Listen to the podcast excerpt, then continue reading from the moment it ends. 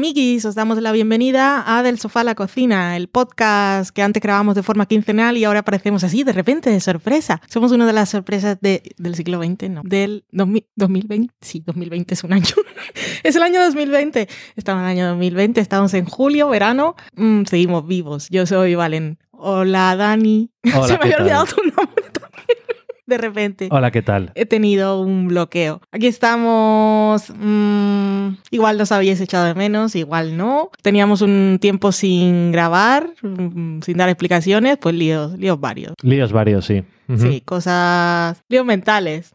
Mentales, sí. sí. Obras, pandemias, trabajos, hace calor. Todo se junta, ¿vale? Al final. Se baja un poquito el ánimo. No nos da la cabeza. Dices, ves menos cosas para contar y eso. Y para grabar de bajona, pues mejor que no. Porque para contar miserias ya, ya está Twitter y tenemos nuestras propias vidas. Y, y no, no es ese el espíritu del podcast. Os Contamos cosas de nuestra vida, pero preferimos pues, contar cosas más simpáticas. Que así, Mm. para animar a la gente y no desanimar, que para eso ya tenemos la vida real. Más simpáticas. Simpáticas. Hombre, eh, podíamos haber hecho un podcast diciendo, pues sí, la verdad es que hemos visto mm, cinco temporadas de The Real Housewives of Beverly Hills, hemos empezado a ver Real Housewives of Potomac, Pero de la Real Pero- Housewife ya hemos, ya hemos hablado. pero ya hemos hablado desde Nueva York, aunque fuera, Podríamos contra- contar. tra- Trama tienen. Y. desde luego. Eso, tengo que poner en Twitter, estaba pendiente de ponerlo. Es que para mí el, el final del primer episodio de la temporada actual de las de Beverly Hills, ese, ese tráiler, es que es súper emocionante. Eso es, es televisión en estado puro.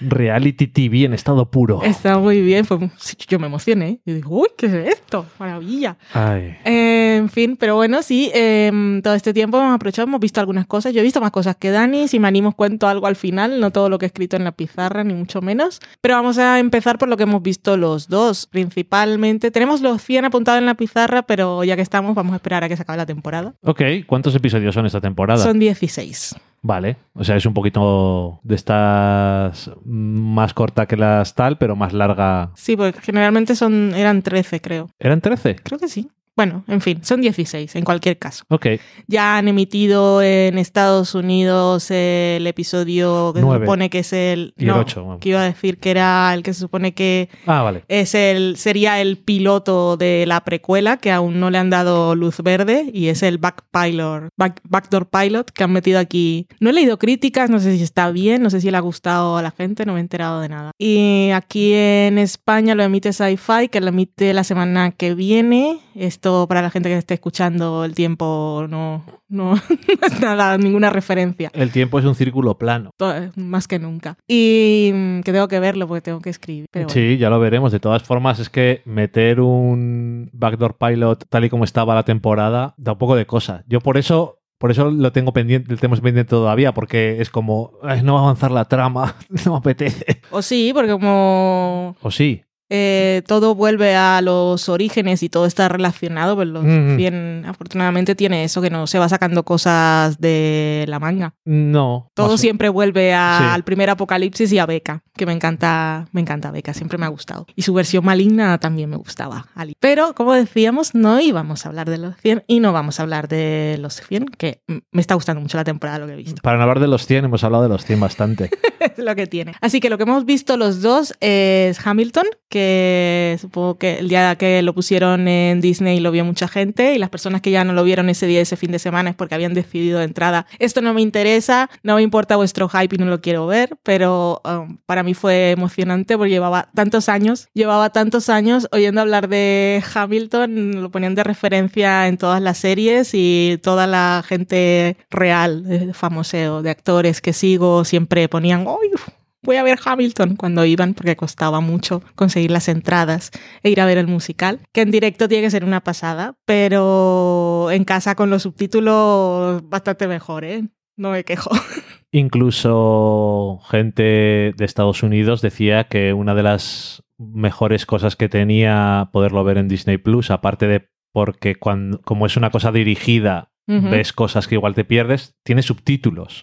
Y igual hay cosas que no te habías dado cuenta. Sí, y aparte ya con la- lo que tiene, lo que tiene el cine, que te muestra la cámara lo que tienes que ver, esas cosas que son la dirección y el montaje, está muy bien y así te centras en lo importante. Está muy bien realizado, me gustó mucho. Hamilton, pues eh, es his- historia, es un personaje real que no era muy conocido eh, por el gran público y tampoco se estudiaba en la escuela, por lo que yo he leído y le he escuchado a la gente que se hizo popular gracias al, al musical y cuando Sí. salió el libro que, que la adaptó. Pero que tampoco hace falta eh, irse a la Wikipedia y que, "Ay, que esto es historia y si no me leo la Wikipedia no me voy a enterar. Yo creo que no. Porque yo particularmente no sabía quién era. No, y además quizás puedes saber cosas de la guerra civil americana y de la guerra de independencia y todas esas cosas que hemos visto Lo mencionadas básico. en tantos sitios, pero realmente sabes, la mayoría de la gente sabe que Estados Unidos tuvo una guerra de independencia porque era una colonia de los británicos y eso es todo lo que necesitas saber, porque lo demás es más basado de forma personal también, supongo. Aunque tiene cosas, tiene mucho germen de la guerra civil también, algunas cosas, pero bueno, Cuéntanos, Dani, algo de Hamilton. pues, pues eso, Hamilton. es- Alexander Hamilton. Está, es eh, eso, la vida del personaje titular, pero eh, también de muchos otros personajes que estaban alrededor. Eh, nada más empezar, te hace un spoiler, porque te, Ujú. cuen- te cuenta cada uno qué es lo que hace. Yo me enamoré, yo lo asesiné, yo no sé qué, y entonces dice, pues entonces...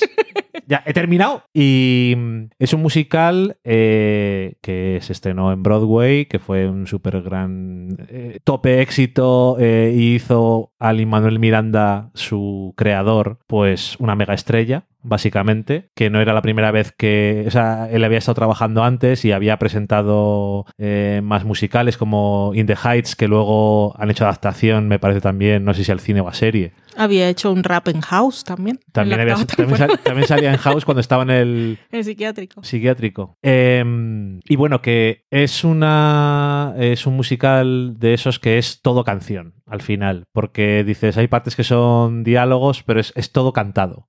Y la verdad es que es bastante impresionante. A ver, siempre me ha impresionado los actores la, la de texto que tienen que aprenderse. Sobre todo, pues, cuando tienes cosas como ah, tienes que hacer una cosa de David Mamet o de Aaron Sorkin, que tienes que hacer muchísimo texto y aprendértelo muy rápido. Pero en este caso, como es muchas canciones, mucho rap, es que tiene muchísimo texto que aprenderse y dices, jolín, la, jolín lo que tenían que aprenderse. Y mm, la verdad es que todos los actores, que esta es la producción original, con, los con el cast original, y todos los actores están geniales. Y lo dice todo el mundo, quizás Lin Manuel Miranda, que se dio el papel de Hamilton, es el peor. Quizá no, de lejos. Y lo, Cantando- lo sabe él y lo sabe. Lo sabe todo el mundo, pero también al mismo tiempo, Hamilton no es que sea una excusa, pero realmente los personajes que más mm, vueltas le dan igual es Aaron Burr o las hermanas, eh, no sé, eh, los demás personajes como que te acabas quedando más con ellos que incluso que Hamilton sí, sí. o su hijo, pero que eso, al final él, aunque es el, aunque se da el papel de protagonista, no se da los mejores momentos.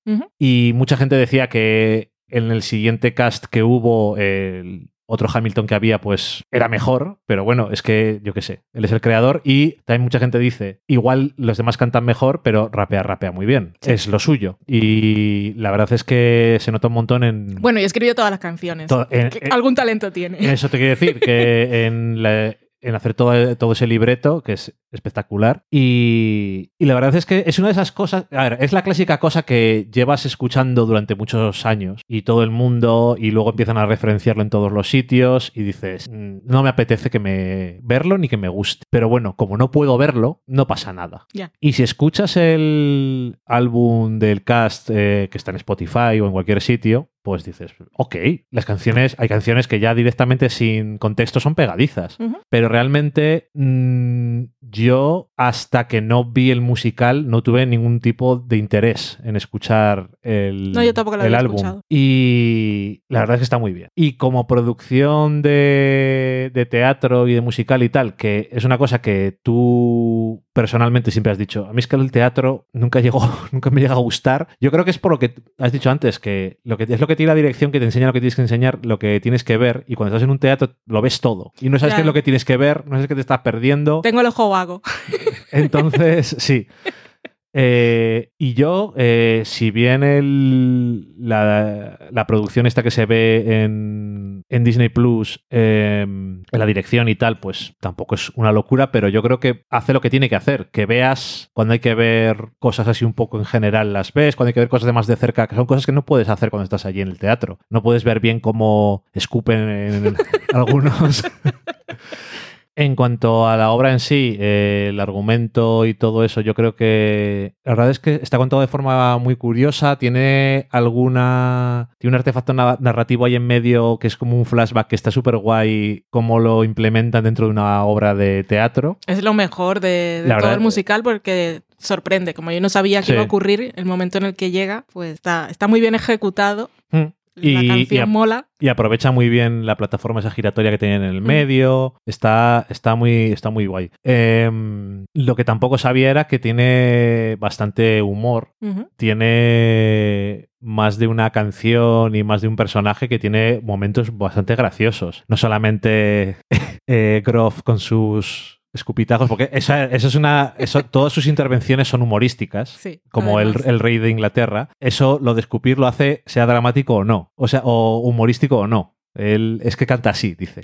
Eh, yo lo hago así, ¿qué quieres que le haga? Em, pero que eso, eh, hay un montón de momentos que están súper bien sacados y te hacen bastante gracia. Sí, hay actores que interpretan más de un personaje y cuando salen dice no lo hemos visto antes. Sí. O cuando ves a Lafayette dice, ¿dónde estaba? En Francia. Sí, eh, Jefferson, que es Dave, David Dix. Sí que luego ha hecho, pues eso, muchos más. La mayoría de los actores que están luego ha tenido papeles en televisión o en cine y tal, y yo creo que de forma merecida. Y no sé, que a mí dura un rato. O sea, casi, casi tres horas. Pero a mí Más no de dos horas, casi tres dos horas. Es que creo que dura dos horas y 45 o así. yo creo que tuvo, el precio es justo. Ok.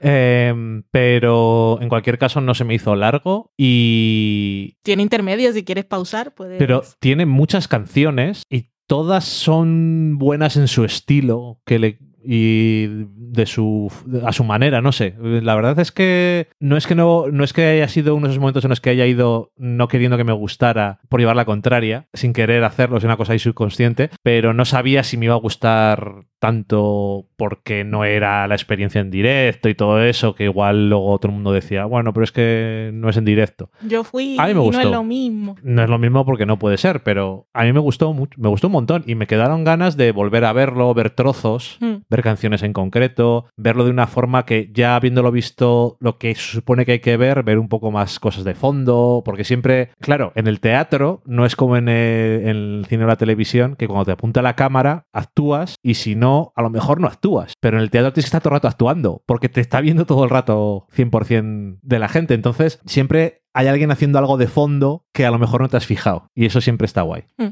A mí me gustó mucho, pero es muy entretenida, muy emocionante y el final también muy emocionante, muy sorprendente. Yo no iba ni con no iba con ningún tipo de prejuicios, no decían no espero que me guste ni tampoco sé que me va a encantar. Como en realidad no sabía nada en concreto de, de la obra, ni había leído críticas, no tenía referencias concretas reales, más allá de que había sido un fenómeno y que toda la gente que iba en realidad le gustaba. Entonces asumía que era un buen musical. Pero como tampoco soy experta en musicales ni fan especialmente, aunque los que voy viendo al final me gustan, sé que igual los musicales sí me gustan, lo que pasa es que no los conozco.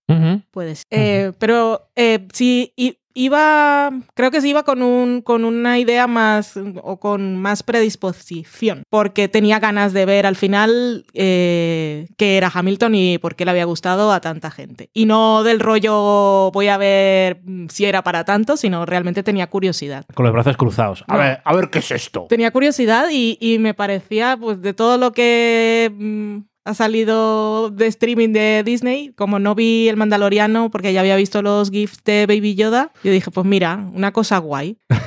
A ver si me gusta. Y me pareció pues, pues un evento en mi casa un sábado por la mañana, un sábado por la mañana, un sábado por la noche, en pijama, con las luces apagadas. Loki estaba tranquilo, no nos molestó y lo disfruté mucho. Me pareció de verdad muy, muy entretenido. Me reí, lloré y lo que he hecho después, por supuesto, pues escuchar varias veces las canciones. Me las sé, no, obviamente, porque tiene mucha letra y aprenderme canciones no es lo mío. Me sé cositas no. de los estribillos, me gusta decir palabras, cuando sé que viene una palabra en concreto, yo digo una palabra de toda la frase y ese tipo de cosas, pero no, no es lo mío. Y, y me gustó verlo al final en, en tele, porque como decía, no tengo el ojo... eh, Primero no, no, no tengo cultura de teatro. Nunca he ido en realidad y no, no lo sé apreciar como se merece porque no, porque, no, porque no he ido básicamente. Y eso, que no tengo el, ojo, tengo el ojo tan educado para la pantalla de que el encuadre y centrarme en eso. Y aún así me están encuadrando y a veces el ojo se me va al fondo y me quedo viendo un objeto y ese tipo de cosas en una película y en una serie. Pues en el teatro yo me imagino que a menos que sea un monólogo o una cosa muy, muy pequeñita, yo me distraería Bueno, mogollón. ya aquí que hay un montón de gente bailando al mismo tiempo. Yo me distraigo mucho. no Porque me, sabes pasa, me pasa un montón a veces. Incluso estoy viendo algo que necesito subtítulos y me quedo viendo algo que está en el fondo. Porque se me va el ojo. Y está ahí todo básicamente en un marco. Así que yo, en ese sentido, pues creo que lo he disfrutado más así. Que lo digo porque en realidad nunca tuve la oportunidad. Pues no lo sé. Pero sé que realmente mm, me habría perdido más de la mitad Ujú. primero de, del inglés cantado tan rápido y el rap, seguro que me habría perdido un montón.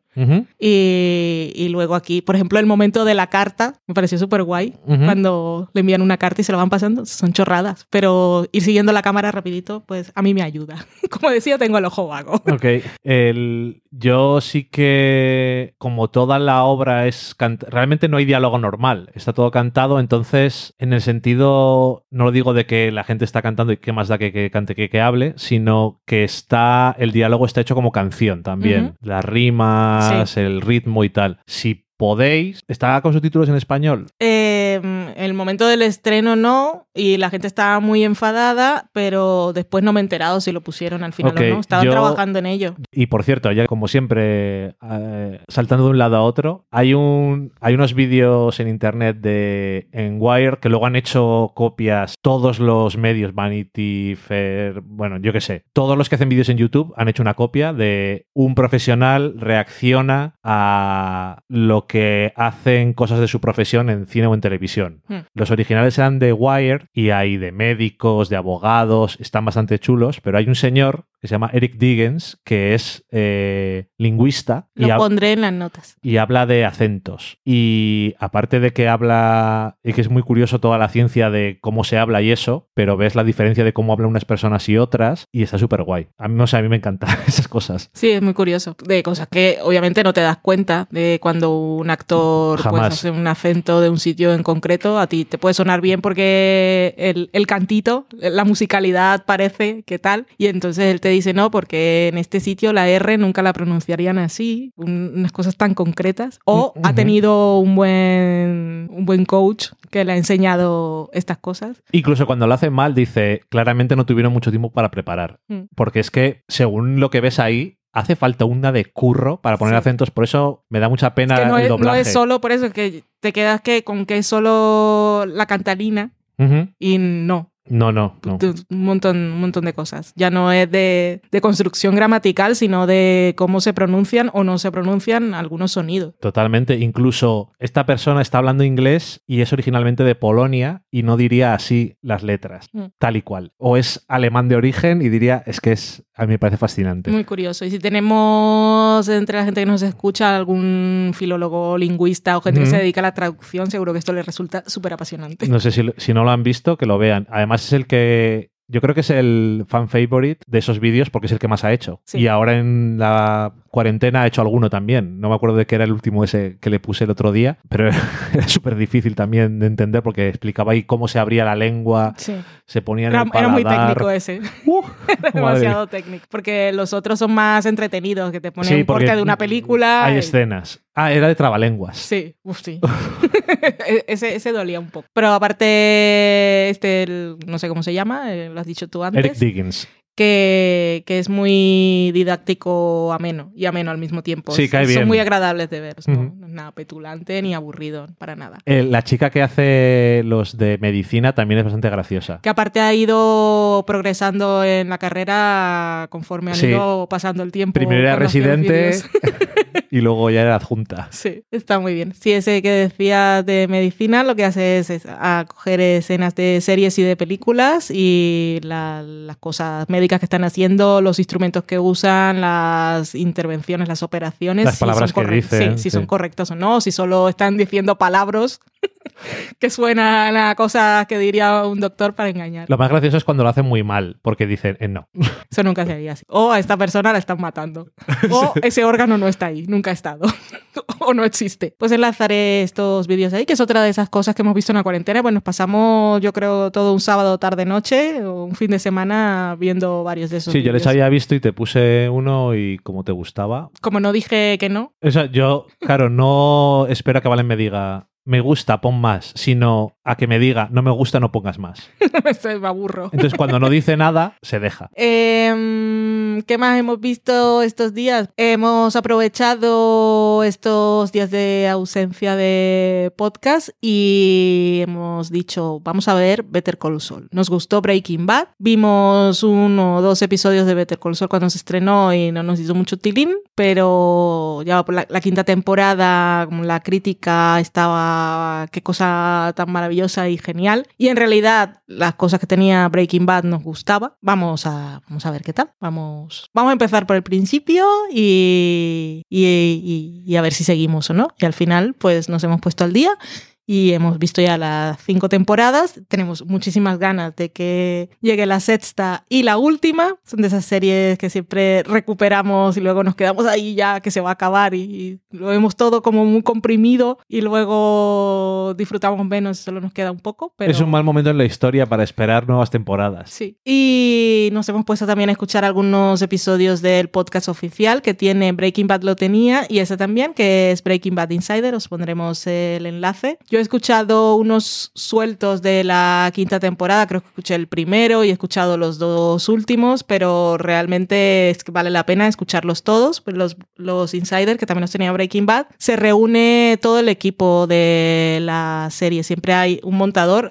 En la primera temporada la, la host, la presentadora era, ¿cómo se llamaba? Ah, Ditson es el apellido. Voy a decir Kelly, pero no estoy segura. Y ahora ella está montando, según he entendido, la de Falcon... And the antes- Winter Soldier. Esa cosa de Disney. Bueno, ahora no, estaba... eh, los podcasts lo grabaron en febrero Ajá. que ellos ya tenían los episodios y grabaron todos los podcasts en febrero, porque hay un momento en que dicen, igual os suena raro porque no estamos hablando de lo que está pasando en el mundo, Eso es porque Le lo, hace graba- pandemia. lo grabamos hace meses. pero es que esto ya estaba grabado, el último lo grabamos el tal de febrero antes de que se emitiera la serie. Y eso decía, que suele estar el creador que es Peter Gould. Eh, algunas veces está también Vince Gilligan, que es Co-creador. Claro, Peter es showrunner y Vince Gilligan está ahí de co-creador. Eh, suele estar también el, alguien o el guionista o el director del episodio o el director de fotografía y algunos de los actores. En uno que escuché yo es- eh, estaba muy centrado en el sonido. Creo que fue el último. El último de la quinta temporada.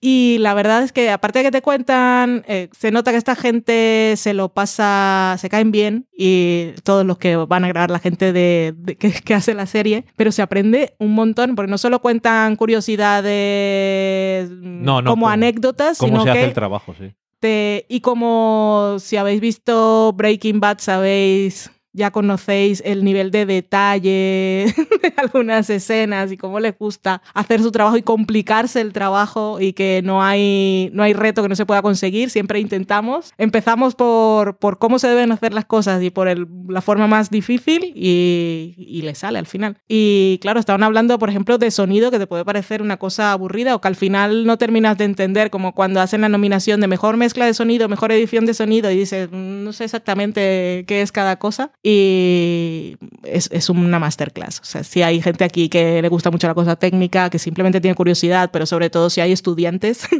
de, de audiovisuales, esto, esto puede ser muy fascinante y se aprende muchísimo más que en la universidad, pero Mm. de lejos. Eh, Entonces, Better Call Saul, que es precuela, no voy a contar la vida ahora, que estamos en 2020, ya se va a acabar Better Call Saul, pero bueno, es una precuela y nos cuenta cómo el personaje que interpreta Bob Oder- Oder- Odenkirk, que era Saul Goodman en Breaking Bad, pues sus inicios, su historia de origen. Y mm, mi, mi cosica, cuando empecé a ver Better Call Saul, como empezaba con un flash forward que te mostraba un después de Breaking Bad en blanco y negro y después te- nos íbamos al pasado, que es, habíamos quedado en que era 2007, ¿no? Cuando empezaba la historia. Sí, creo que sí. Y eh, nos contaba eso, eso de 2007 de Saul Goodman, que en aquel momento se identificaba como Jimmy McGill, que era su nombre de pila, cuando estaba ahí como pues abogado de poca monta y un poco con su familia. A mí la impresión que me dejó en aquel momento era que, vale, es la gente que hacía Breaking Bad y reconozco algunas dinámicas, pero ya he visto Breaking Bad y creo que es mejor. No como lo que pasó con, cuando vi The Good Fight,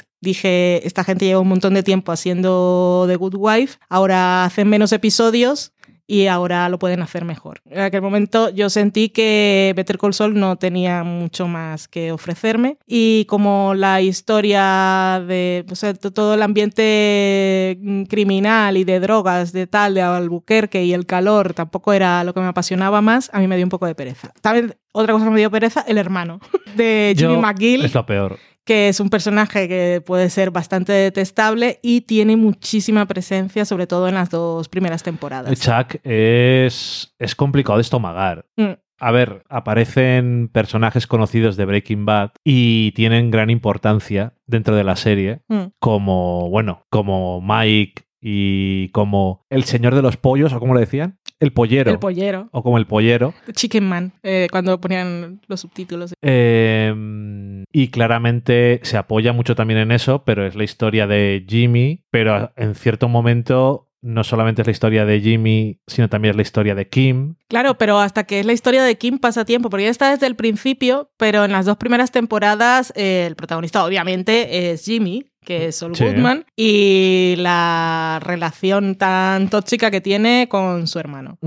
Y te aparecen esos otros personajes que has visto en Breaking Bad, entonces es un poco como que te están haciendo guiños constantes a lo que ya has visto. Y a mí, yo reconozco, a mí la primera temporada me costó un montón. Y yo seguí viéndola, rollo, tengo que seguir porque me han dicho que el personaje de Kim mola mucho y la serie mola mucho y, y a mí me gusta cómo hacen las cosas esta gente, pero a mí la primera temporada fue bastante peaje. Y hay un momento en la segunda temporada en que realmente Kim comienza a tener más protagonismo. Es que me acuerdo en concreto de una escena en la que ella está eh, en las escaleras de, de la firma en la que trabaja y mm, la ves que está hablando por teléfono, como llamando a gente, como intentando conseguir clientes y tiene un montón de posts de post y los va poniendo en la pared y va tachando teléfonos y va llamando gente que no consigue clientes, no consigue clientes, y está ahí una escena como de 10 minutos, las escenas de Better Call Saul son súper largas.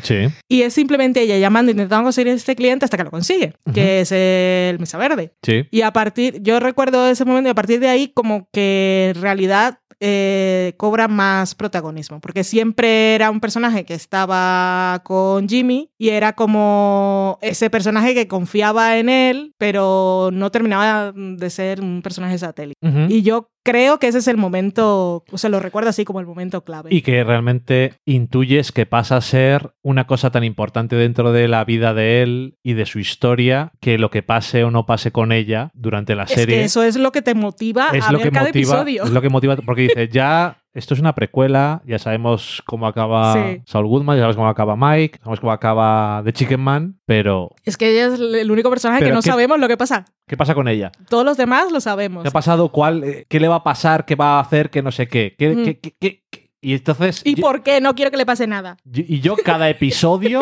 tengo una teoría distinta. Sí. Ah, mira, después de este episodio yo creo que va a pasar esto. Correcto. Siguiente episodio. Mm, creo que va a pasar esto otro. Eh, en uno de los episodios de Better Call Saul Insider decía Peter Gould que esta era una serie y ellos como, como gente que hace cosas de ficción eh, pero sobre todo esta serie era un buen ejemplo, que es una serie en la que no les importa, en la que no importa tanto a dónde se llega, y literalmente, en este caso, ya sabemos dónde se llega, Sí. sino el cómo. Es una. Decía estas palabras literalmente. No nos importa tanto a dónde se llega, sino el cómo. Es una serie de proceso. Y no podría estar más de acuerdo. Y Literal y metafórico. literal y metafóricamente. Eh, como global, toda la temporada, o sea, toda la serie es el proceso de cómo Jimmy McGill termina siendo Saul Goodman, el Saul Goodman que conocemos, Que eso es lo menos importante. que es lo menos importante, pero todo lo demás. Y luego, a un nivel de episodios individuales, y es una cosa que ya hacía mucho Breaking Bad, la de escenas que hay de gente haciendo cosas Pero y no sabe lo que están yo haciendo. no sé si en Breaking Bad era tan, tan, tan, tan así. Había varias, había bastantes escenas de ese Supongo tipo. que sí, porque no es nuevo y no me sorprendió como algo nuevo. Pero, siempre- pero en Better Call Saul es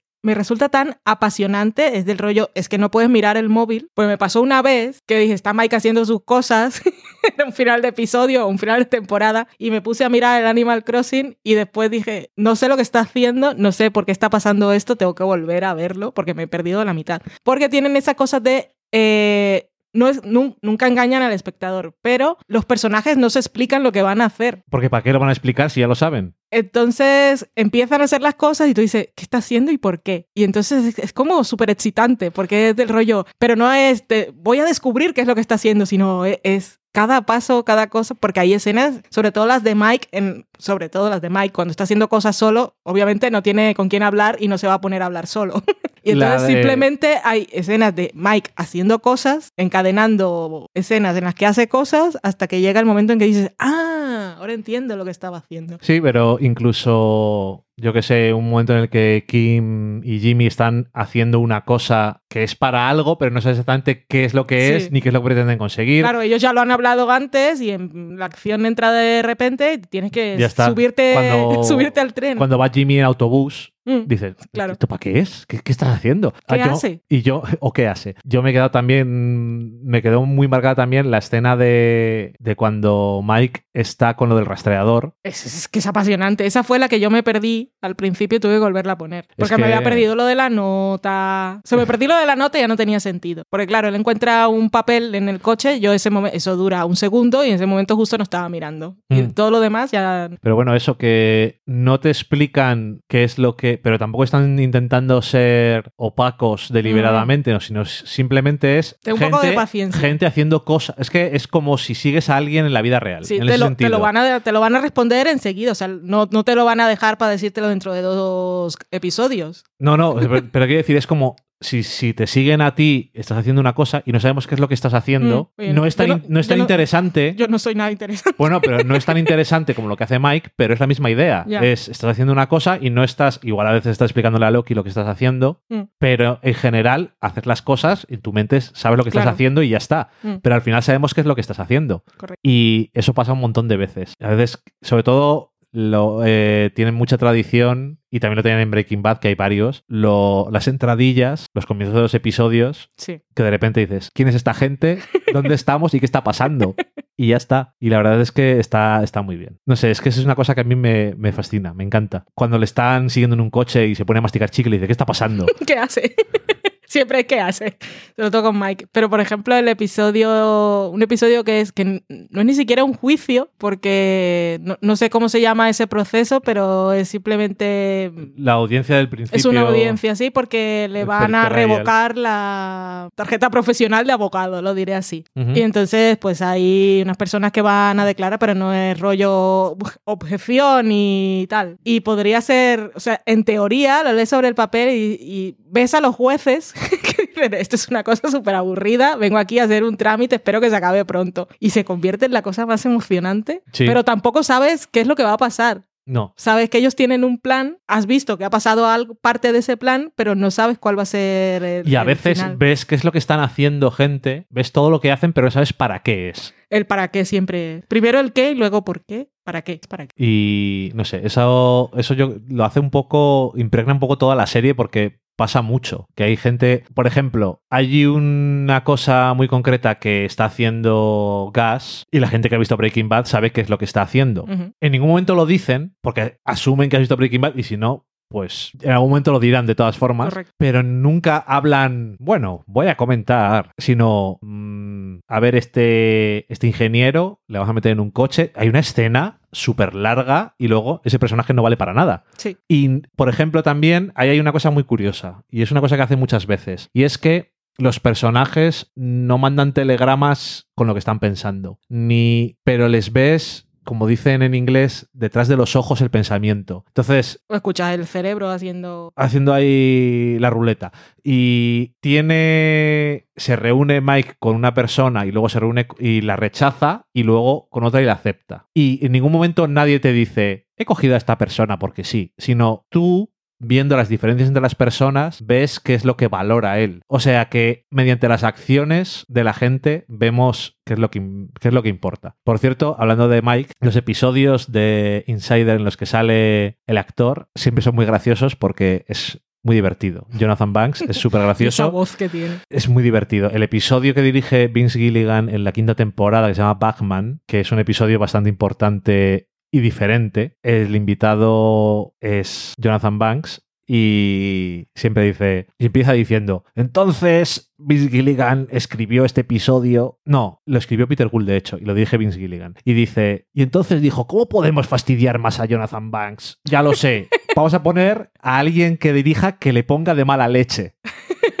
Está todo el rato quejándose de todo el mundo, pero de una forma que es muy adorable. Y como dices tú, se nota que se caen bien. Sí. No sé, es que es... Y porque es que si no se cayeran bien, los actores no habrían vuelto a esta serie. Pero es que para todos, y sobre todo cuando escucho en los podcasts a la gente de, que trabaja en la parte técnica, que es parte técnica, pero es parte súper creativa, y es, están como Sí. en el trabajo ideal. Porque siempre dicen, es un reto, no sé cómo voy a hacer esto, pero me han dicho que lo hagan porque creo que lo puedo hacer. Hablan mucho de el señor que es el location scouter, vamos, que el que elige los sitios donde se va a grabar. Que siguen sacando sitios maravillosos de Albuquerque. O sea, ¿cómo Albuquerque puede tener tantas localizaciones y si has hecho Breaking Bad? Y que hay un episodio que dice que eh, graban es una cosa de una cosa de drogas, alguien tiene que saltar en un tejado y no sé qué, y que en ese y que ese sitio, ese barrio es un sitio normal, pero simplemente tiene los elementos necesarios y dice Vince Gilligan, cuando vea esto la gente, ahí viven muchos estudiantes, y va a decir, yo mando a mi hijo a vivir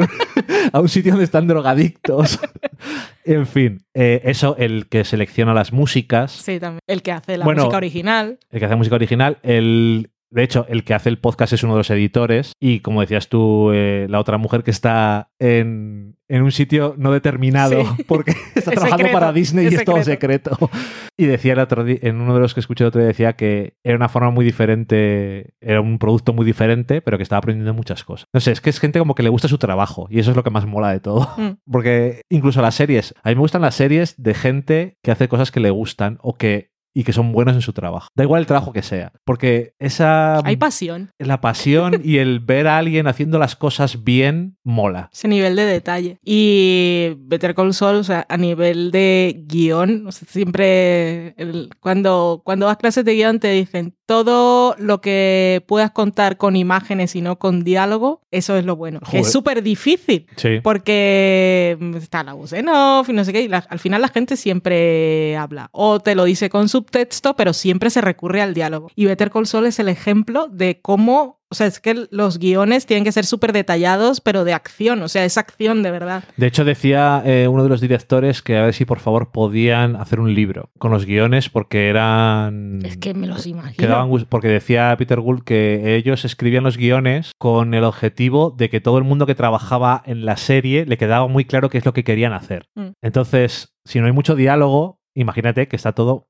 súper bien. Y luego aparte, Claro, porque bueno, hay guiones que parecen casi una obra de teatro. sí, Porque es todo diálogo y de un poco de plantar aquí cómo es la un poco escena, de si hay cosas importantes. y no sé qué, pero... Pero esto es que tiene que ser arte. Y luego también tienes que tener la suerte de tener actores que simplemente con estar sin hablar te están transmitiendo cosas. Y tengo que decir, una de las razones por las que Kim es un gran personaje es porque la actriz es que es un personaje súper complicado para mí porque, y lo dicen los propios guionistas, dicen, yo muchas veces me sorprendo de las cosas que hace, pero es lo que nos es lo que nos es una cosa muy rara porque de repente está así y, a- y te dice una cosa y dices, no esto no lo esperaba en absoluto.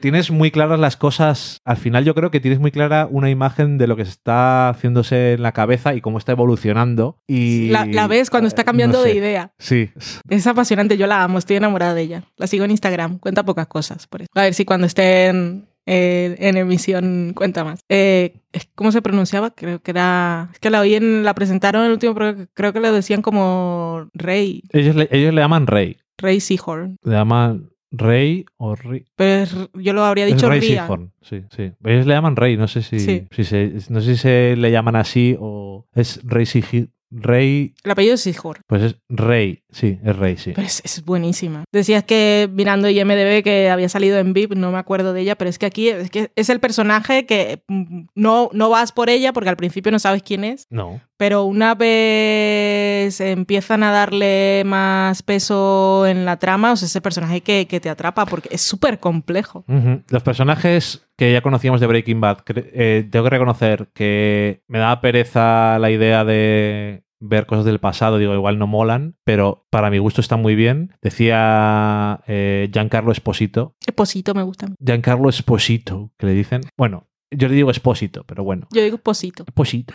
Pues decía él que al principio no sabía cuál era la cosa que tenía que hacer. Pero claro, tenía que ir para atrás y tenía escenas en las que veía, esto es una cosa que Gas no haría cuando estaba en Breaking Bad porque todavía no es Mm. no ha llegado ahí y ha encontrado donde masticar ahí cosas ricas Sabrositas. y sabrositas para ser un actor y la verdad es que él y Jonathan Banks y, y bueno eh, A mí de toda la parte... Odenkirk también Toda la parte de la trama criminal mafiosa de la droga, mi personaje preferido es Ignacio. Yo tengo que decir que yo vivo por el infierno que es la vida de Ignacio. Es que estoy con él es a un tope. puto infierno. Su vida es lo puto peor. Porque Mike eh, mola, pero Mike siempre ha molado. Siempre. Entonces, guay. Pero ya lo conozco y entonces sale y bien, todo bien. Pero Ignacio, a mí me apasiona. A mí me Es gusta, que lo- llamarle, ves, me gusta llamarle Ignacio en Nacho. lo ves, ves, ves la, la cara de su- martirio.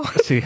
Mi vida es un infierno. Esto Y no va a acabar nunca. Cuando dice, bueno, ahora ya, ya se me ha acabado esto. Un momento, no se está acabando, no solo no se está acabando, sino que voy todavía peor. La verdad es que está muy bien. Ay, oye, está muy guay. Eh, los flash forwards eh, blanco y negro. Son cada vez más largos en cada temporada. El último estaba muy bien, a mí me gustó un montón y era lo que más le habían hecho hablar, decían, en todos los flashbacks. eh, A bueno, Jean, porque tiene tres nombres. Perdón.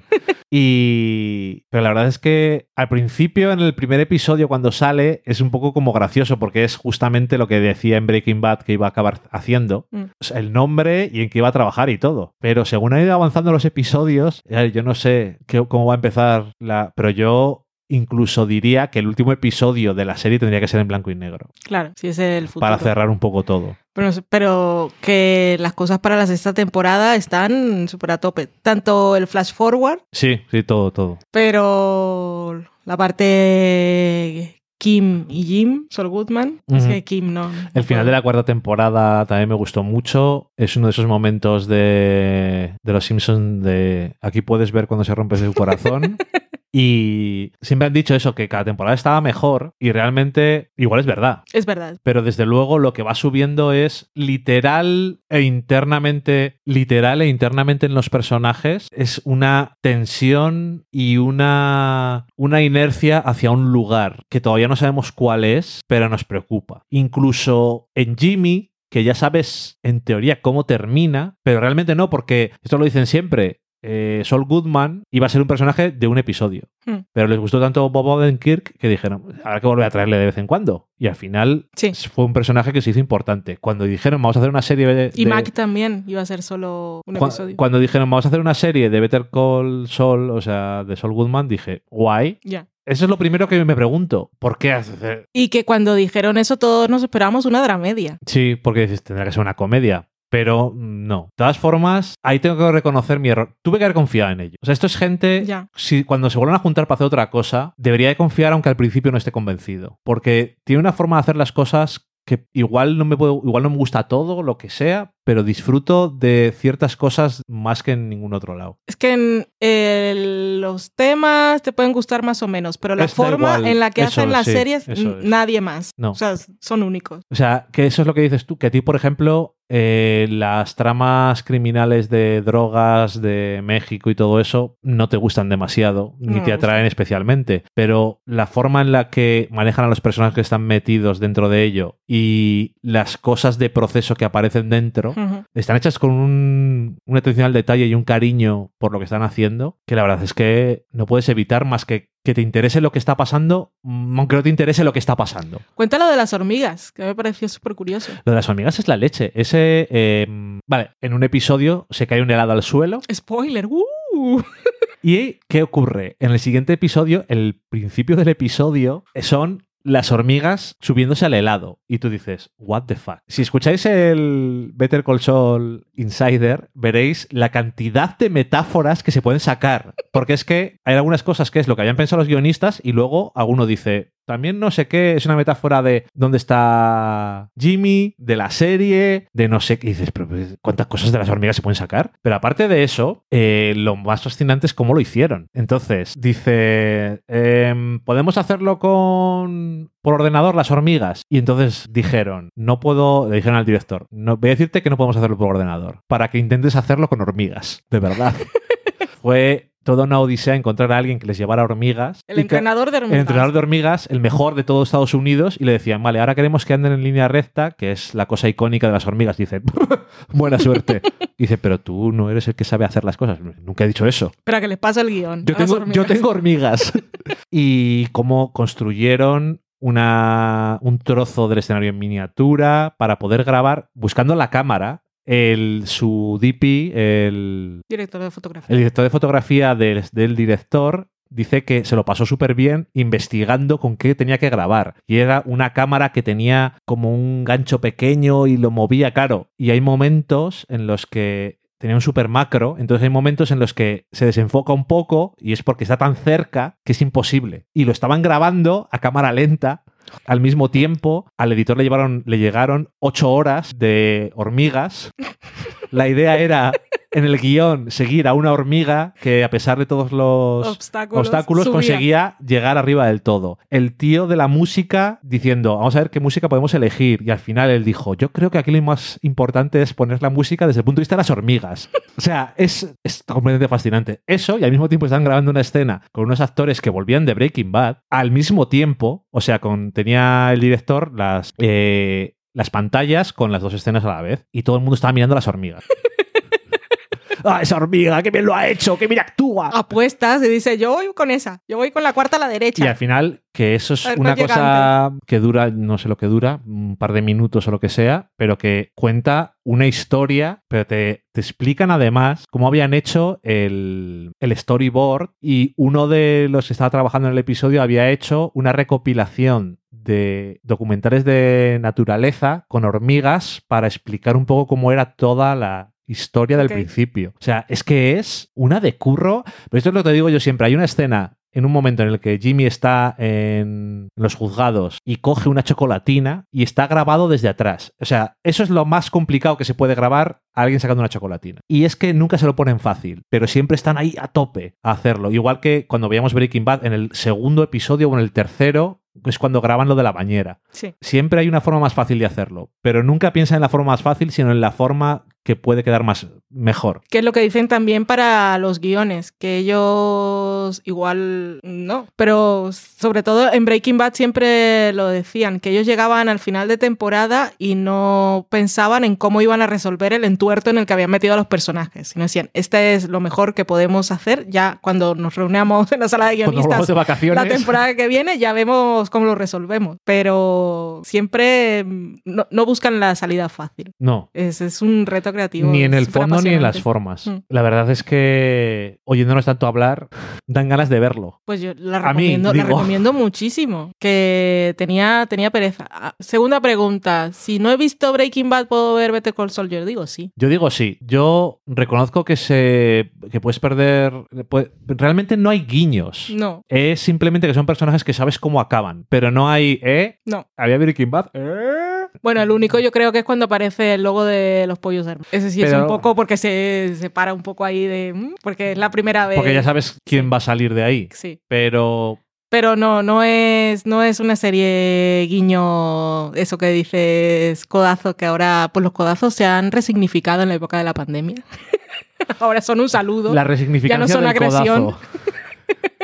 Eh, de todas formas, dicho esto, yo sí recomiendo ver Breaking Bad. Sí. No, yo no digo que no recomiendo ver Breaking Bad, pero igual alguien no ha visto Breaking Bad y dices, la que está ahora es Better Call Saul, van a emitir la sexta temporada, han hablado también de ella, no he visto la original, puedo ver la típica pregunta. Sí, puede, sí, pero Yo, sí, di- sí. yo digo sí. Sí, sí, sí. O sea, es- creo, creo que es una historia. Y realmente. Es que Breaking Bad aparte son siete temporadas. Bueno. Puede alguien decir, tengo que ver siete temporadas antes de ver esto. Y Realmente, empieza por el principio. realmente en, el, en la visión global de todo esto, saber cómo acaba Saul Goodman da exactamente igual. Incluso te lo muestran en un momento de Better Call Saul. Y, y da igual. Es porque ves a personajes que salían de donde salen en Mm. esta serie, pero ¿importa No. que estuvieran en Breaking Bad? No da exactamente igual. No lo sé porque, claro, la hemos visto. Entonces es más complicado hablar de... Pero yo creo que sí, se puede ver sin haber visto Breaking Bad. Yo creo que sí, sí, sí. No, yo, yo digo sí, sin duda. Ok. Porque es que está muy bien. Y estoy estoy súper en ese barco. Súper en ese barco.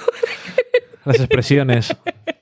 Estoy muy a Mm, tope. qué bien hablar. Estoy muy a tope con Better Call Saul, que tuve muchísimas dudas y me costó mucho al principio, pero es es Bueno, todo lo buena que eso has dicho también. siempre. Al principio Cuesta un poquito. cuesta. Y el personaje del hermano es, pero es que es así. O sea, no es que el actor sea malo porque es buenísimo. No, no. es ya- No es, que un está- fallo de guion. No, Es que es lo que tiene que ser. sí. Pero realmente en la tercera, explo- en la tercera temporada es cuando explota la serie Sí. y da un poco cosa decir estas... Vale, sí. Pero son, son 10 episodios de temporada. Sí, son 10 cada temporada. Entonces no es tanto... Vale que son de hora o de 50, pero no es una locura tampoco de... Lo que no sé es cómo ver, cómo- lo que no sé es cómo, cómo es ver esta serie semana a semana, porque no lo hemos hecho aún. No. Y lo haremos cuando algún año... Y es de esas que si estás viendo a ritmo de emisión, eh, dejar de verla dos semanas puede ser difícil porque en realidad se te olvida lo que estaban haciendo. Porque a veces hay episodios en los que realmente no están pasando, sí están pasando muchas, le están pasando muchas cosas a los personajes, pero a nivel de trama y acción no, no parece que estén pasando muchas cosas. Ya, yo de todas formas, a, a mí me está gustando igual en maratón más de lo que me gustaría semana a semana probablemente. Seguro iba a estar bien igual y te da tiempo a digerirlo todo y eso, pero te lo decía el otro día para darle la vuelta un poco a todo. Viendo los 100. Los 100 me gustan más verlo en trozos de en trozacos de Sí. temporada que de episodio a episodio. Sí. Y no porque esté mal, sino por alguna razón me pasó ya la temporada pasada. Y es una cosa distinta, porque en los cine están pasando muchas cosas siempre. Cons- constantemente. Pero aún así, no sé por qué. Y no me pasa con todas las series. Hay series que las veo semana a semana, no tengo ningún problema. Pero no lo sé. Sí, es cosas. que me gustan más verlas eh, de, de- en trozacos de episodios. Pero bueno, me da igual, porque cuando llegue la sexta temporada de Better Call Saul, voy a verla. A ver, Aquí. en- No, no voy a esperar a que esté completa. No, ya lo sé. En España están las cuatro primeras en Netflix. Sí. En teoría, siempre se hacía lo de ponemos la quinta cuando va a llegar la sexta. No sé cuándo va a llegar la sexta. Pues el año que viene. Estamos en 2020. Es- esperamos. Ya, claro. No, A ver, no eh, no sabemos nada. Claro, y por lo que En estaba esta- escuchando del rodaje de la quinta, ruedan en verano. Y este verano no han rodado. Pues entonces. Y creo que entre la cuarta y la quinta también hubo un retraso. Pues mira, AMC eh, siempre ha sido una buena casa para esta gente porque les ha dado bastante espacio para hacer las cosas y si no estaban los guiones hechos no les obligaban a grabar ni nada. Pero yo lo digo porque en Estados Unidos las cosas no están yendo a mejor. No. Literalmente están yendo cada día a peor. Y tampoco parece que la gente esté concienciada desde lo más alto hasta lo más bajo. Entonces, yo estoy preocupado por este tema. Pero Sí, el tema series está complicado. Tendremos que tirar de británicas. Netflix tiene todo un catálogo de cosas ya hechas, pero Netflix ya sabemos que estrena algunas Bueno, cosas que no hay que ver. eso y No hay que verlo todo. eso y hay mucho, y tenemos muchas cosas pendientes siempre. O sea que no pasa nada. Yo quiero ver eh, Iluminada. Sí, algún día tenemos que ver iluminada. Y una serie que no hemos visto, que muchos de vosotros sí, e incluso nos han preguntado por Twitter, y gente que no nos ha preguntado por Twitter también sé que la está viendo, es la de Podría destruirte. Pero es que en este momento de mi vida no me apetece. Y sé que Micaela, Michaela, no sé cómo se pronuncia su nombre, Cole, ha hecho una serie maravillosa y yo confío, confío en su talento, pero es que el tema no, Y- no, no, mi cuerpo dice no. ¿Y tú crees que Enlightened y su ansiedad personal va a ser una buena época para verla? Pero es otra cosa, No, desde luego. es otro tema. Desde luego. Y yo creo que puede tener su punto más, más de humor. Ok. Un humor negro o, o ganas de gritarle a la pantalla. Hombre, pero, ya desde luego el primer episodio así era. pero yo creo que es otra cosa. Tengo curiosidad, ya no me acuerdo mucho ni de qué iba, ni. Guay. Pero Habrá que ver. Por verla. Habrá que ver. Cosas rapiditas que he visto yo por contar. Hay otras tres que están en la lista que no voy a mencionar, pero bueno, voy a recomendar. El Club de las Canguros, si tenéis hijos, hijas, eh, sobrinos de cuidar el hijo del vecino y ese tipo de cosas, o queréis pasar un rato en el mundo de todo va bien, el mundo es una cosa mejor.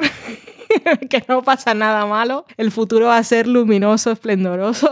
Yo lo recomiendo, es una cosa muy bonita. Y las otras dos que he visto, pues la voy a dejar. Una es Little Boys, pero eh, Apple TV Plus está emitiendo a ritmo semanal, o sea que no hay prisa. Creo que en general no hay prisa, pero bueno. Eh, la de Zoe's Extraordinary Playlist va a llegar pronto a España, así que ya os hablaré después de ella. Que esa también hay que estar en, en ciertas condiciones para ver. Por ejemplo, yo le dije a Dani que no la viera, porque la protagonista está lidiando con su padre que está a punto de morir. Y es una cosa así, un poco. Es muy bonita y también tiene sus momentos divertidos, pero la parte bonita, entendedme como cosa también bonita dramática. O sea, es, Ok. yo entiendo que es una serie que igual puede ser catártica, pero cosas. Las otras dos que he visto que han llegado, Normal People y El Colapso. Normal People ha llegado a Stars Play y El Colapso a Filmin. Mira tu Netflix con todos sus millones y al final las series buenas llegan a esos canales, a esas plataformas que son más pequeñicas. Eh, cosas buen- series buenas ahí un poco lo del colapso yo tengo ahí, pero bueno, Normal People es de Start Play. Aquí la tiene Stars Play. Star Play se está gastando los dineros para derechos de series interesantes. Tiene muy poca cosa, pero todas, Bueno, casi todas buenas. ¿sabes lo que pasa? Que tiene la base de Starts, que tiene muy pocas series. Ya, pero sus series no son de Stars. No, no te digo, las series de Starts que no tienen los derechos de otra gente Ah, en vale, España, que Stars no tiene el catálogo de. Stars, No correcto. es como si es HBO. Claro, no tiene Outlander, no, no tiene mm, cosas. No tiene Outlander tampoco. No, la Ah, tiene Movistar. Movistar. Claro. Pero bueno, Normal People. ¿Y qué pasa con el colapso, Valen? El colapso. Bueno, vamos a empezar por el colapso. El colapso, bien. Eh, la estrenó Filmin, es una serie de 2019 que a, a mí me llama la atención porque en el catálogo pone Les Parásites, que no sé, no sé hablar francés, ¿vale? Los no, no sé, parásitos, no sé era. hablar, no sé hablar español, ahora dime, habla francés. Eh, no, que digo, porque es la, son los, es un, son los creadores, es un colectivo Ah, y es la productora. Pero que te pone, cuando entres al catálogo de Filmin, pone el colapso y el nombre de la productora. Que eso. Igual escucháis a Loki de fondo. ¿Qué pasa, mi amor? Nada, esto como curiosidad, que no sé a qué clase de acuerdo llegaron con Canal Plus Francia para que aparezca su nombre al lado del título en, en la plataforma de distribución. Porque los nombres de las productoras mm, no solemos. Ah, yo pensaba que ese era el nombre original de la serie. No, es el nombre del colectivo creador. productor. Ok. Que por lo que he leído son, son jóvenes, no sé si son recién graduados o algo así, se fueron a Canal Plus, dijeron que tenían unas ideas para rodar antologías de series eh, con episodios cortos que iban a, cortar, iban a costar muy poco dinero y que los iban a rodar siempre en plano secuencia. Ahí tienes tu gimmick para venderlo Ujú. Y esta les ha salido bien. Es una serie de 2019 que nos cuenta en ocho episodios en los que hay algún personaje que vuelve a aparecer, pero en los que no seguimos a personajes en concreto, sino sus historias en concreto de cómo colapsa una sociedad de un día para otro porque, has- porque ha colapsado el sistema. Lo que, lo que colapsa es el sistema que ya el dinero no tiene ningún valor, eh, escasean los recursos, no hay electricidad, obviamente no hay internet. Eh, y entonces el primer episodio eh, se llama El supermercado y entonces este nos toca, lo vemos así, decimos, hostia, esto fue lo que nos pasó en marzo, más o menos, porque la gente va, no están reabasteciendo y la gente tal. Y a partir, ese es el, para mí creo que es el más flojo. O sea, que ves el primer episodio, ves a toda la gente flipando con la serie, Pablo Iglesias, después de Juego de Tronos, esta es tu serie, su segunda serie preferida, que ha dicho, oh, Dios mío, lo mejor del año, serie necesaria, Este imprescindible. Y entonces ves el primer episodio y dices, pues bueno,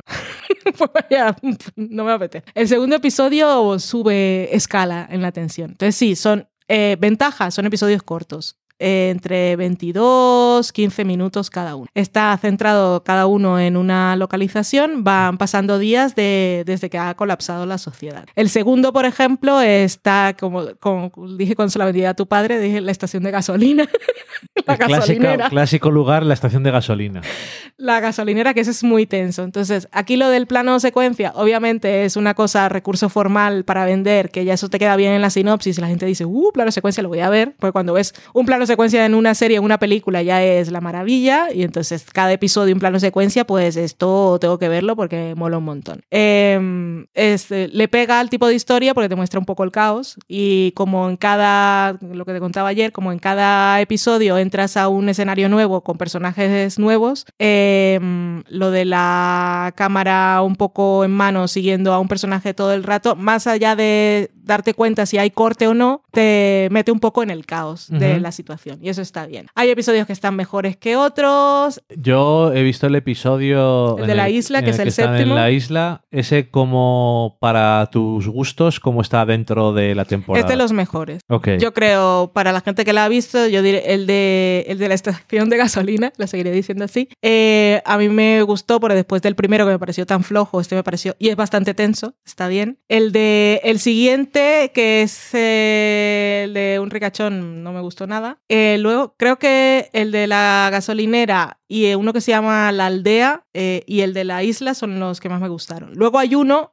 que también me gustó, pero que este es como más, que te hace sentir un poco más incómodo y también se siente muy real y está, se llama La Residencia y el, el personaje que seguimos es un trabajador joven eh, que se ha quedado cuidando a unos ancianos en una residencia, haciéndole un poco creer un poco la vida es bella, de que no está pasando nada y manteniéndolos vivos en medio del desastre. Es bastante triste. Ahora, el final me pareció tan innecesario porque el final intenta contarte cómo empezó, cuál es el... Es un flashback. Sí, eh, no es un flashback de todo lo que ocurrió y tal, sino un momento concreto antes de que todo y es alguien explicando en un programa de televisión cuál es, que iba a haber un colapso, que iba a colapsar todo. Y es el episodio, yo creo que es el más, más flojo que el del supermercado, pero es que eh, en el punto como para final me pareció, me dio totalmente bajona, porque dije, no me interesa qué es lo que ha pasado. Eso es lo que te es que terminar la serie explicando por qué había pasado cuando claramente durante siete episodios has dejado claro que no importa porque haya No colapsado, O sea, ha colapsado. sino cómo reacciona la gente. Claro, sí, sí, ya esta pandemia nos ha demostrado que no estamos preparados para muchas cosas. Y la cosa no ha sido tan grave. O sea, en este, en, en contexto de la serie eh, ha fallado todo el sistema, pero lo que digo es un poco apocalipsis zombie.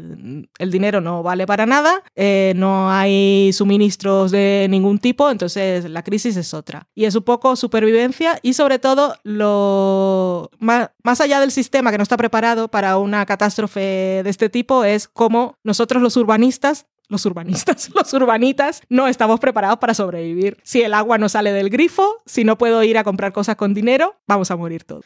Y a mí eso me parecía interesante. Y yo pensaba, por ejemplo, el episodio de la aldea a mí me gustó mucho porque hay un momento que llega la gente a la aldea esta, se van encontrando unos por el camino, había uno que sabía que había esa aldea donde había un poco de autonomía y tal, no sabían si los iban a poder recibir a todos, pero bueno, vamos, ya que os hemos encontrado por el camino, hay uno con niños y no sé qué, pues vamos a ver si nos aceptan a todos y algunos llevamos provisiones y a ver qué se puede hacer. Pero cuando llegas ahí te comienzas a preguntar, a ver, ¿tú qué haces? Entonces yo digo, yo estaba pensando todo el rato, vale, yo llego, no, no creo que llegue a una aldea, pero llego a una aldea. Entonces, ¿tú para qué sirves?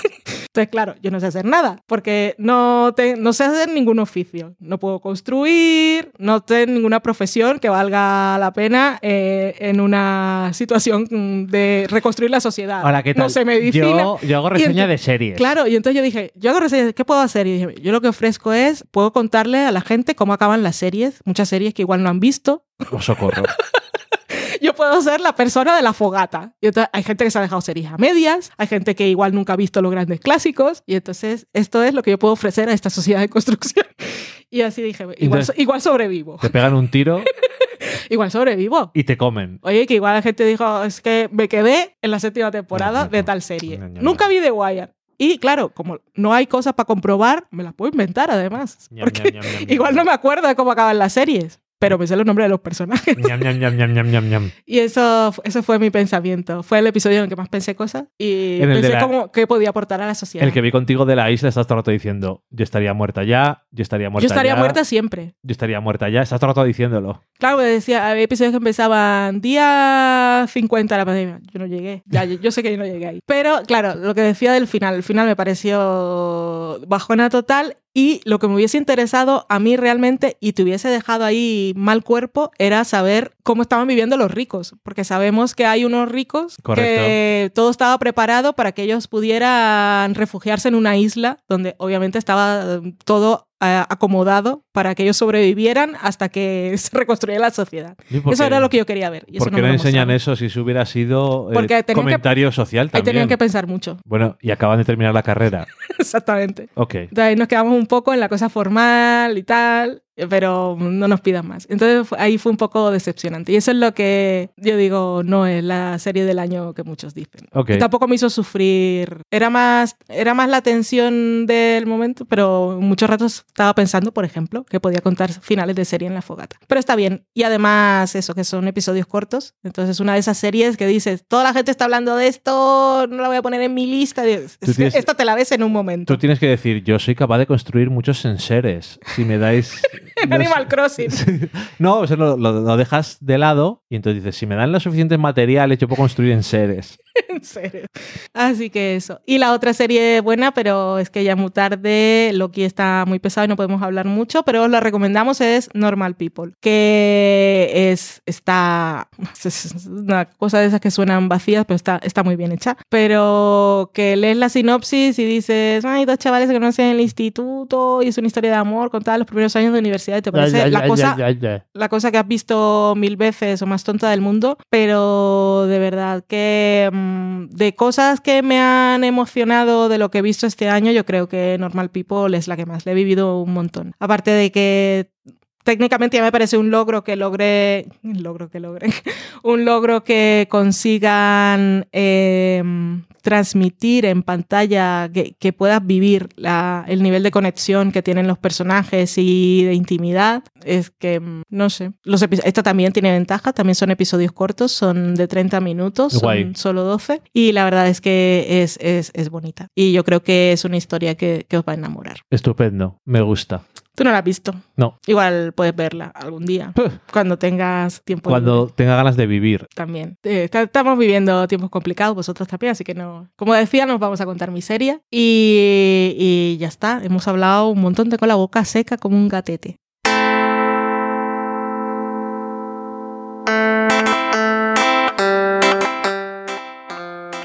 Muchísimas gracias por escucharnos, aunque hayamos desaparecido durante un tiempo indeterminado. Intentaremos que no vuelva a ocurrir, pero no sabemos cómo van las cosas. Nuestras vidas en estos tiempos son un poco impredecibles, pero siempre os tenemos bastante presentes. Siempre queremos grabar, pero no terminamos de encontrar el No nos da la fuerza vital. A veces, a veces no nos da, a veces estamos tirados y decimos, es que, es que no, no, no puedo, no me puedo levantar la mesa, no, no puedo poner voz para contar. Ah, mira, ha pasado cosas porque os voy a aburrir, os voy a deprimir y es lo último que quiero en la vida. Consejos de tiempo frío, calor, da igual, mascarilla, por favor. Y apartados de la gente mm, que cree que va a vivir eternamente.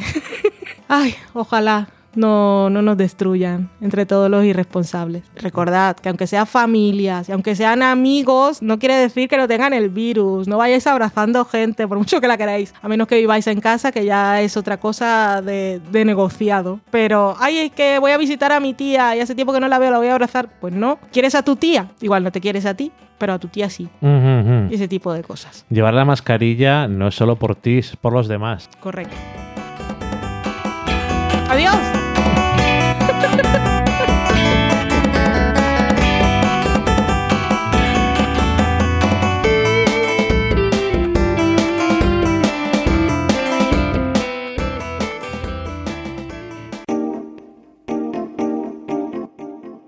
Acabáis de saborear un programa del podcast Del sofá a la cocina. Para prepararlo hemos usado los siguientes ingredientes. Un Dani, una Valen y una licencia Creative Commons, reconocimiento no comercial compartir igual. Cuando tenemos los ingredientes, los picamos muy finos, los dejamos pochando en una sartén y cuando estén caramelizados, los mezclamos con la licencia Creative Commons, que, cuidado, no admite uso comercial de la obra original ni derivadas, que se tienen que distribuir con la misma licencia que la original, siempre citando a los creadores.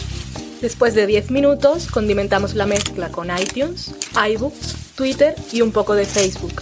Si no encontráis las adecuadas en el mercado, buscad el nombre del blog. A continuación, introducimos en el horno y, después de 30 minutos, lo servimos aderezado con música distribuida con licencia Creative Commons a través de Jamendo. Al final del post correspondiente vienen especificadas concretamente. Si tenéis alguna duda con respecto a la receta o a cualquier otra cosa, podéis preguntarnos a través del correo electrónico del sofá a la cocina @gmail.com. Buen apetito.